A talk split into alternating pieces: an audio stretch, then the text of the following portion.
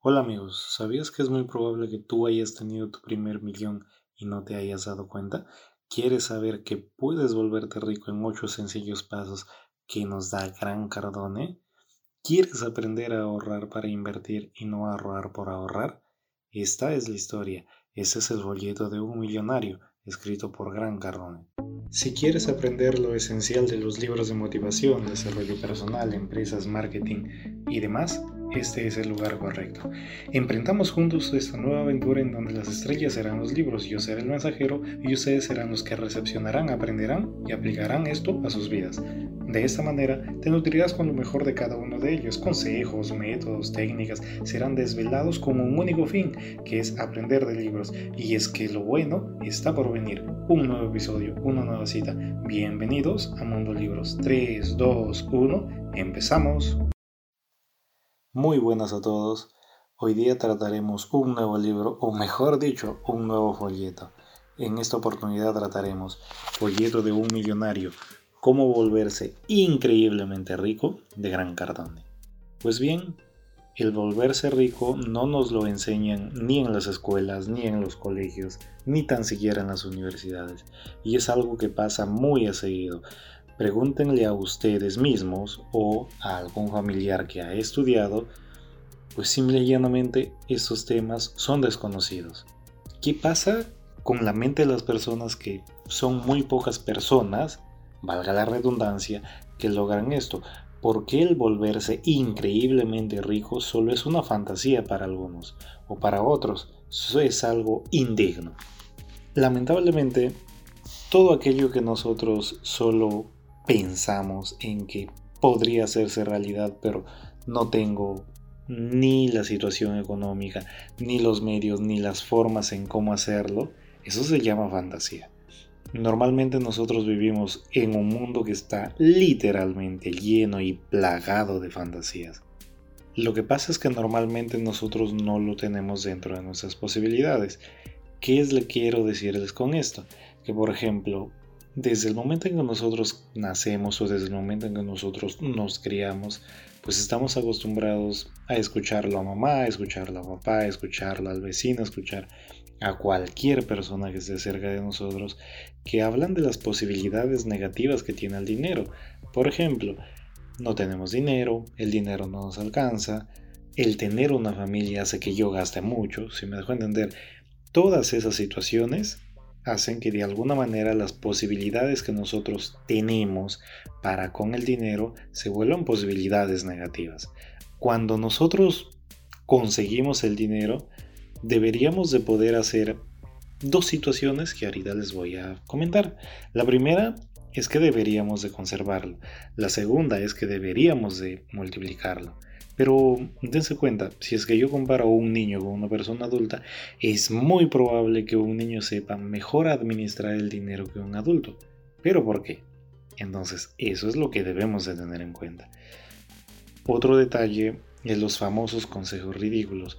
Les hago una pregunta, si es que por ejemplo ustedes están mal, tienen un mal de cuerpo, ¿ya? ¿A quién recurrirían? Pues efectivamente a un médico. Si es que ustedes, por ejemplo, quieren sembrar las flores más hermosas en su jardín, ¿a quién recurrirían? Efectivamente, a un jardinero. Entonces, si es que nosotros queremos tener consejos buenos sobre finanzas, sobre dinero, ¿por qué recurrimos al primo, al tío, al papá, a la mamá? Eso es lo que nos daña. ¿Por qué nosotros hacemos este tipo de cosas? Bueno, pues es porque ya viene desde nuestros genes, ya viene de nuestros antepasados. Gran Cardone, por ejemplo, cuenta acá una historia en donde a él su papá le había dado una moneda. Esta moneda, pues él lo cuidaba como si fuera lo más preciado de su vida. Un día, cuando estaba jugando con su hermano, pasó algo. Esta moneda se le cayó a un lugar de donde él no lo pudo sacar. Volvió triste a casa y le dijo, papá, ¿sabes qué? Mi moneda se ha caído, mi moneda lo he perdido. Su papá lo respondió, bueno pues hijo, lamentablemente, ya lo perdiste. Triste y desolado fue a su abuelo y lo contó lo mismo y su abuelo lo dijo, yo sé por qué estás triste, tú no estás triste porque hayas perdido la moneda. Lo que pasa es que tú estás triste y te sientes así porque es la única moneda que tenías. Yo te aseguro que tú no te sentirías así si es que hubieras tenido dos, tres, cuatro o cinco monedas. Esa es la primera parte que deberíamos de atenderlo y de entenderlo. Ahora, hay que ver de dónde vienen los consejos, de dónde vienen mis consejos. ¿Cómo es que yo dejo que alguien me asesore respecto de algún tema o de algo que me está pasando? Por ejemplo, si es que tú cuentas a alguien que estás leyendo un libro, si es que tú lo dices, hey, yo me dedico a esto, pues te van a mirar como un bicho raro, te van a mirar como que tú no perteneces a ellos. Y eso es normal, porque recuerda que todas aquellas cosas que tú haces de manera diferente al resto, lo primero es que a futuro harán que tú tengas lo que ellos desearían. Pero lamentablemente las personas estamos acostumbrados a que queremos disfrutar el momento, queremos disfrutar este momento en particular. Les pongo un ejemplo muy sencillo. Imagínense el tener que elegir entre o tener que comer saludablemente por todo un año, ¿ya? Para llegar a un peso ideal, el que ustedes quieran, o una hamburguesa. Si ustedes se dan cuenta, hay una diferencia muy clara. La hamburguesa me trae una satisfacción instantánea en este momento, pero lo otro no, es a largo paso. Eso es lo que nosotros debemos evitar, claramente. Lamentablemente recibimos consejos equivocados de personas equivocadas. Y eso ya lo hemos dicho hace unos instantes. Los mantras, los mantras también es algo que deberíamos de tener muy en cuenta. Por ejemplo, cuando te quedas sin dinero. Por ejemplo, cuando te quedas sin empleo. O por ejemplo, cuando tú te quedas sin algo que tú apreciabas y que tú creías que era tuyo. ¿De qué manera yo puedo cambiar eso? ¿De qué manera yo puedo conseguir que mi mente cambie un poco. Bueno, pues con pensamientos como yo me volveré rico, yo soy rico, yo seré rico. ¿Qué pasa si es que tú, por ejemplo, dices, ah, yo soy pobre, yo soy, este, no tengo los medios económicos, mi familia ha sido pobre, yo voy a ser así, y yo no sé matemáticas, yo no sé hacer esto, yo no sé hacer el otro? Bueno, pues te vas a quedar así, sin saber esto, sin saber el otro. ¿Por qué? Porque tú ya estás vencido desde el primer momento en el que dices yo no sé hacer esto o yo no sé lo otro. Eso también hay que tenerlo muy en cuenta.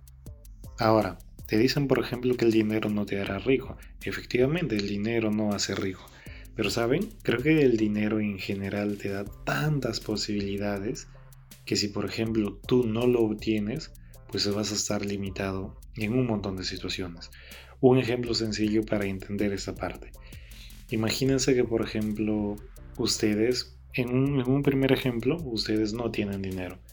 En un segundo ejemplo, sí van a tener, pero en la misma situación.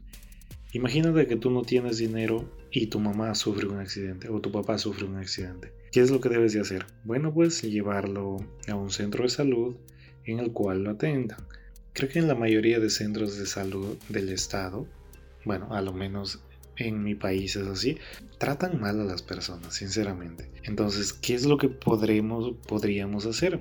Vamos al segundo caso. Si tú tienes el dinero necesario, yo te aseguro que lo podrías llevar a una clínica en donde sabes que el personal lo va a tratar bien, va a tratar de hacer todo lo posible para que tu familiar esté en las mejores condiciones. Entonces, el dinero sí, no te da la felicidad, pero puede arreglar tu vida de una manera muy muy conveniente. El fin de esto es llegar y lograr una libertad financiera.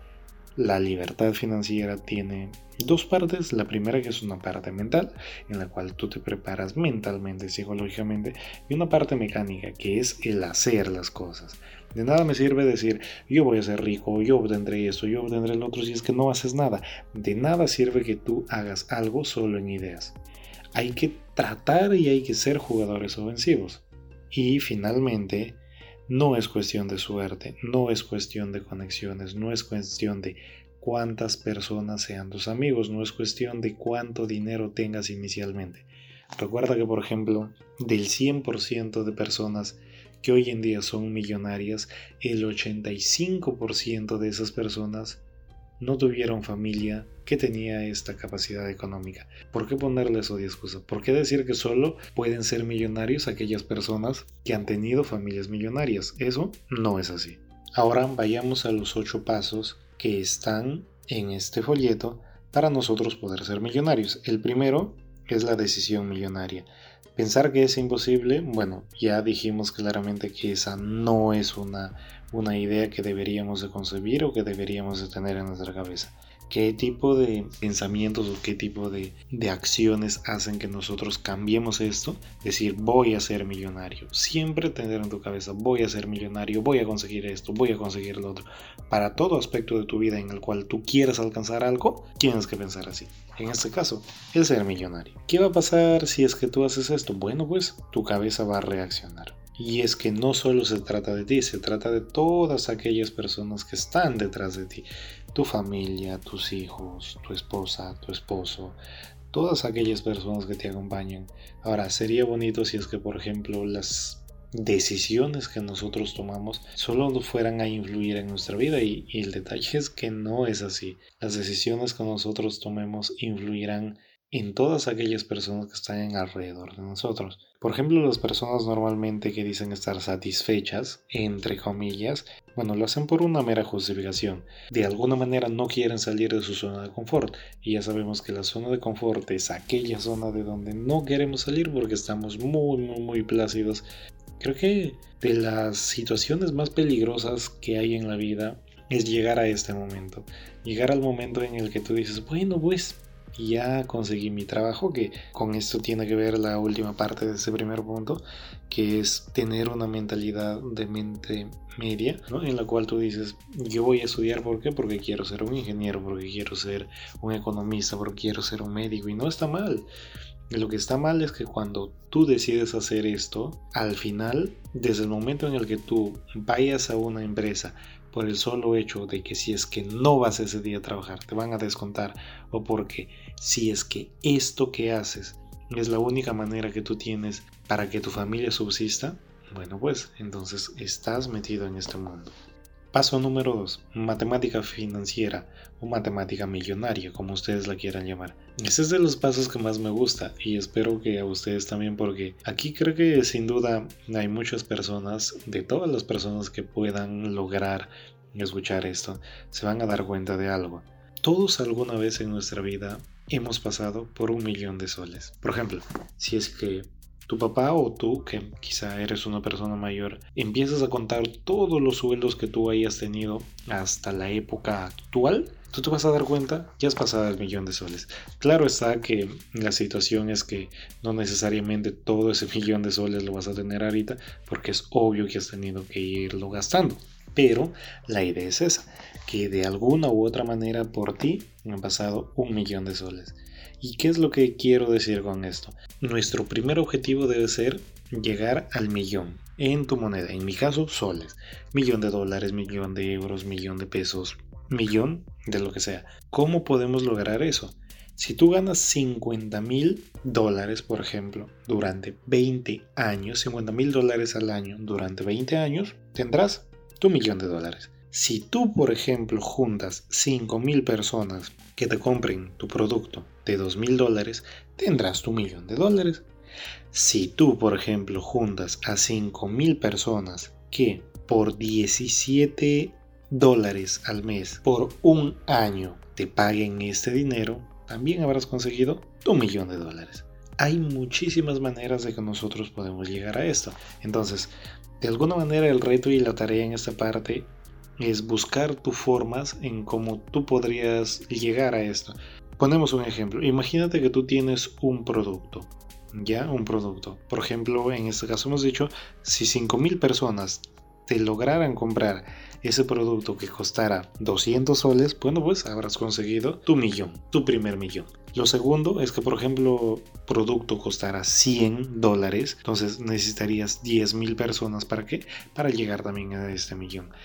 Uno de los detalles que más me gusta de esto es muy diferente ir de 0 a 1 que ir de uno a dos. ¿Qué es lo que quiero decir con esto? Cuando nosotros logremos hacer que un negocio sea exitoso, es decir, ir de cero, sin experiencia, sin nada, a uno que es lograrlo, implica que tú vas a tener muchísimos más defectos, muchísimos más errores que ir de tu primer negocio o de tu primer millón a tu segundo millón. Entonces es por eso que le estoy diciendo. Vamos al paso 3. Aumenta tus ingresos. Lo primero es debemos ponernos una meta. Y lo segundo, debemos hacerlo todo, absolutamente todo lo necesario para lograr esto. Les pongo un ejemplo. Imagínense que ustedes ganan dos mil dólares al mes. Lo primero es que, por ejemplo, si es que nosotros queremos mejorar esto, aumenta tus ingresos. Nosotros debemos de colocarnos una meta. Y lo segundo, hacer lo necesario para que esto suceda. Por ejemplo, si es que yo gano dos mil dólares al mes, lo primero que debo de apuntar es a ganar, por ejemplo, 2.500 dólares.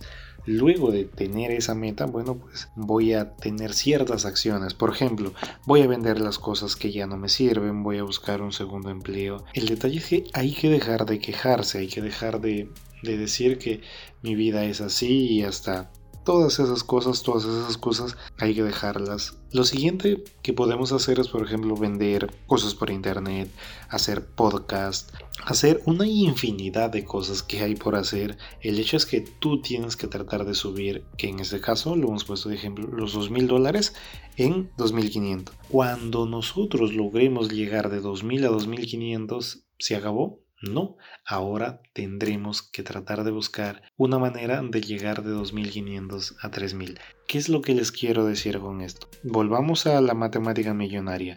Si por ejemplo yo necesitaba 50 mil dólares al año durante 20 años para llegar o para lograr mi primer millón, bueno, pues el que yo empiece a incrementar de una manera apresurada la cantidad de dinero que yo gano por mes, implicará que yo voy a necesitar muchísimo menos tiempo para llegar a mi primer millón, efectivamente. Y eso es lo que nosotros deberíamos de aprender. No tienes que ser el dueño del negocio para hacerte rico. Hay muchas personas que siendo empleados son millonarios. Entonces eso también tienes que quitarte de tu mente, tienes que quitarte esa idea limitante. Y finalmente hay que practicar y hay que generar habilidades para producir nuevos ingresos, para producir nuevas entradas de dinero. Vamos al paso 4 y el paso 4 se llama ¿Quién tiene mi dinero? Lo primero que debemos hacer acá es crear una lista de los que tienen el dinero que nosotros buscamos. Efectivamente, el dinero está ahí en el mundo. El detalle es quién lo tiene. Busca quienes necesitan lo que tienes para de alguna manera tú ofrecer ese tipo de servicios. Y nuevamente recalcando acá, hay que tener metas grandes y dejar las excusas por completo al costado. Lo más importante que vamos a aprender es que la venta, la venta es al final lo que va a hacer que nosotros podamos llegar al siguiente nivel. Y ojo, cuando hablo de venta no es solo venta, venta de productos, tienes que venderte como persona, tienes que vender tu empleo, tienes que vender lo que sabes hacer. En todo tipo de situación o en todo tipo, en este caso de negocios que haya, tú tienes que tener en cuenta dos cosas muy importantes y eso lo veremos en libros más adelante. La primera es el saber vender. De nada te sirve a ti tener el mejor producto si es que no sabes vender. Y la segunda es tener un buen servicio al cliente. Paso número 5. Quédate quebrado. Aquí viene algo muy importante, creo yo. Lamentablemente cuando las personas empiezan a ganar un poco más de dinero sienten que tienen muchísimas más libertades. Por ejemplo, voy a lo, voy a lo siguiente. Las personas que normalmente ganan, por ejemplo, dos mil dólares, lo normal es que se ajusten a esos dos mil dólares. Pero imagínate que esa misma persona o esa misma familia empieza a ganar cinco mil dólares. Empiezan a gastar cinco mil dólares. La idea es que si es que ustedes siguen haciendo esto el resto de su vida, no van a cambiar. Es por eso que acá nos dice quédate quebrado. ¿De qué manera nosotros vamos a lograr esto? El dinero que nosotros vayamos ganando lo vamos a ir introduciendo a una cuenta. ¿Para qué es ese dinero? Para que nosotros podamos hacer inversiones futuras en negocios futuros. Y nunca hay que dejar de pensar que estamos sinceramente quebrados. Porque mientras nosotros sigamos viviendo de una manera normal o con las condiciones en las que nosotros estamos, nosotros podemos generar muchísimo más dinero para cada vez ir incrementando más y más y más y más nuestro patrimonio. Se dice que normalmente el 50% del que nosotros ganamos deberíamos de destinarlo para las situaciones básicas, comida, alimentación, cosas así. Y los otros 50%, bueno, pues se distribuye de una manera muy equitativa en la cual, por ejemplo, el 10% es para diversión. Entonces, ¿qué pasa si es que yo, por ejemplo, imagínense yo gano 2 mil dólares? Bueno, pues 200 dólares sería para diversión, pero yo no me puedo exceder de eso. Es por eso que debemos invertir más para que el día en que yo gane 10 mil dólares mensual, bueno, pues 2 mil dólares sean destinados a esto. Y esta es una idea muy interesante. Es un tipo de filosofía que sinceramente cambia, cambia vidas y creo que cambia esquemas. Paso número 6. Ahorra para invertir, no ahorres para ahorrar. Y eso es algo que normalmente también hacemos las personas y que erróneamente hemos adoptado, creo yo, de nuestros familiares. El dinero, sin duda el dinero es para invertirlo. Si es que nosotros invertimos el dinero, la consecuencia positiva de esto es que tarde o temprano nos vamos a volver ricos. Normalmente creemos que nosotros deberíamos de ahorrar para qué situaciones? Para los retiros, para los malos tiempos, es decir, para las épocas de vacas flacas. Y no deberíamos de hacer eso los aumentos que nosotros hagamos o las tasas de dinero que nosotros coloquemos a las inversiones deberían de ser por oleadas. Es más, imagínate yo tengo 3 mil dólares, ya 3 mil dólares ahorrados y yo me saco un préstamo de 10 mil dólares. ¿Para qué? Para colocarlo este dinero en mi primer negocio. No estaría nada mal porque al final yo estoy emprendiendo, pero si tú no sabes nada de esto, es muy probable que tú quiebres. Recuerda también que las estadísticas son enormemente altas y enormemente desfavorables para las personas que por primera vez hacen un negocio. La primera vez que tú haces un negocio, al no tener ningún tipo de experiencia, hará que tú tengas hasta un 90% de posibilidades de que esto no funcione. Si es que tú vuelves a intentar esto una segunda vez, ya no tendrás el 90% de posibilidades de que tú fracases, quizá tendrás un 80. Si es que tú vuelves a hacerlo, quizá vas a tener 70, 60. ¿Por qué empieza a disminuir las, las posibilidades? Ah, básicamente porque tú ya empiezas a ganar cierta experiencia que hace que tú ya no hagas ciertas acciones. Y eso es un punto ventajoso para ti. Y es como en todo pues si por ejemplo tú quieres aprender matemática tienes que practicar matemática. Tú no vas a aprender matemática mirando un video en youtube. Tú no vas a aprender matemática mirando un libro. Tienes que practicarlo. Y en eso consiste Finalmente, para acabar este sexto punto, las personas no acumulan riqueza porque no inviertan lo suficiente para sacarle un buen provecho. Se dice que los millonarios cuando van a comprar un avión, lo que primero lo que les dice sus contadores es que no lo hagan porque va a ser mucho gasto. Pero por ejemplo, imagínense desde el punto de vista en que si es que se compra un avión, ellos podrían viajar en cualquier momento a visitar algún cliente y eso haría que generen muchísimo más dinero, muchísimo más rápido. Entonces, ¿por qué no hacerlo? Paso número 7. Hay que multiplicar los flujos de ingresos. Los pobres normalmente cuando quieren mejorar su situación, y eso es entre comillas, lo que hacen es reemplazar. ¿Qué es lo que quiero decir con esto? Imagínense nuevamente que una persona gana 2.000 dólares mensual. Para que gane 2.500 lo primero que hace es decirle a su jefe, mira, ¿sabes qué? Yo quiero ganar 2.500 dólares.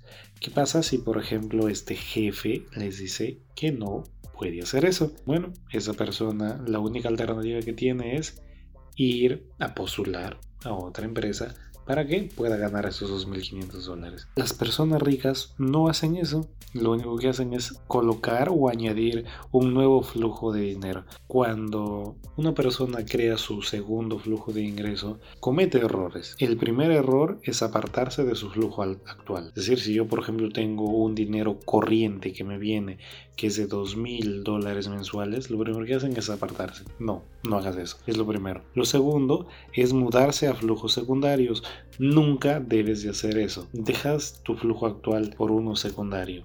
No, eso tampoco deberías de hacer. Debes de hacer que tu flujo actual de que sea de manera dependiente, ya tienes que conservar tu flujo hasta que tú seas estable. Eso es lo que también se aconseja. Quejándote no vas a ganar nada, no vas a ganar más dinero. Nunca debes de descuidar el primer flujo por el segundo flujo de dinero. Nunca debes de hacer eso. Debes de tratar de complementarlos. Es decir, tiene que haber una simbiosis en ellos. Pero, ¿qué les quiero decir con esto?